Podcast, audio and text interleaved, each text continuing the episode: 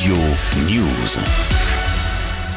Le président ukrainien Vladimir Zelensky poursuit sa visite en Europe de l'Ouest. Après Londres et Paris, il est attendu à Bruxelles jeudi pour le premier sommet des chefs d'État et de gouvernement de l'Union européenne cette année. C'est un signal fort de solidarité européenne, d'après les mots du chancelier allemand Olaf Scholz mercredi soir.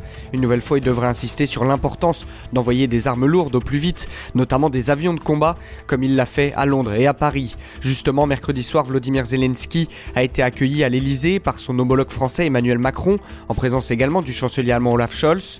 Le chef de l'État a d'ailleurs rappelé en conférence de presse la détermination de la France à soutenir l'Ukraine. Écoutez, c'était chez nos confrères de France 24. Nous sommes heureux de t'accueillir ce soir ici et le chancelier Scholz me rejoint ce soir et je l'en remercie pour que nous puissions ensemble t'exprimer notre solidarité, notre soutien, notre volonté d'accompagner l'Ukraine vers la victoire, vers la paix et vers l'Europe. Il y a un an, jour pour jour, nous étions à Kiev et nous faisions ensemble tous nos efforts pour dissuader la Russie de faire la guerre à l'Ukraine.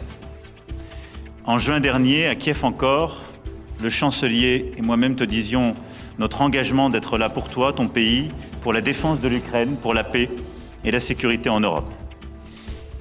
Et nous tous sommes reconnaissants d'être là à Paris ce soir afin de pouvoir témoigner la confiance qui nous lie et qui, de manière indéfectible, lie nos pays. Depuis un an, l'Ukraine, son peuple, ses forces armées, son président, font face avec un immense courage aux armées de la Russie. Le crime d'agression ne peut être toléré en aucune circonstance, encore moins s'il est le fait d'une puissance telle que la Russie. C'est pourquoi nous nous tenons aux côtés de l'Ukraine, fermement, et avec la détermination de l'accompagner vers la victoire et le rétablissement de ses droits légitimes. Ce qui se joue en Ukraine engage l'avenir de l'Europe, nous en sommes pleinement conscients. Le rétablissement de l'Ukraine dans ses droits est l'affaire de tous ceux qui dans le monde œuvrent pour la paix, la sécurité internationale et l'ordre international. C'est ce que nous plaidons. La visite que tu effectues ce soir à Paris est l'occasion pour nous de rendre d'abord hommage à l'Ukraine et à son peuple. Nous tenons aussi à témoigner ce soir notre soutien indéfectible. Dans la guerre qui se joue à quelques milliers de kilomètres de Paris, il nous faut ensemble défendre quelques idées à la fois simples et essentielles. L'Ukraine peut compter sur la France, ses partenaires européens et ses alliés pour gagner la guerre. La Russie ne peut ni ne doit l'emporter. Aussi longtemps qu'elle attaquera, il sera nécessaire que nous poursuivions, adaptions, modulions le soutien militaire nécessaire à la préservation de l'Ukraine et de son avenir.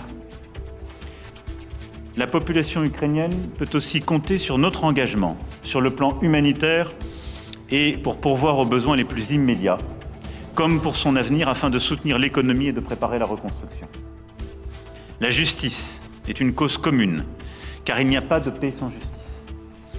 Nous serons là aussi pour que les souffrances infligées au peuple ukrainien soient jugées, pour que les crimes de guerre dont les soldats russes se rendent coupables soient punis, et pour que la mémoire des victimes soit préservée. À l'occasion de cette visite, Emmanuel Macron a remis à Vladimir Zelensky la Grand Croix de la Légion d'honneur, la plus haute distinction qu'il puisse décerner à son homologue. En Ukraine, les affrontements se poursuivent, mais l'armée est justement en attente d'artillerie, notamment des chars allemands Léopard 2. 14 d'entre eux doivent être livrés d'ici la fin du mois d'avril.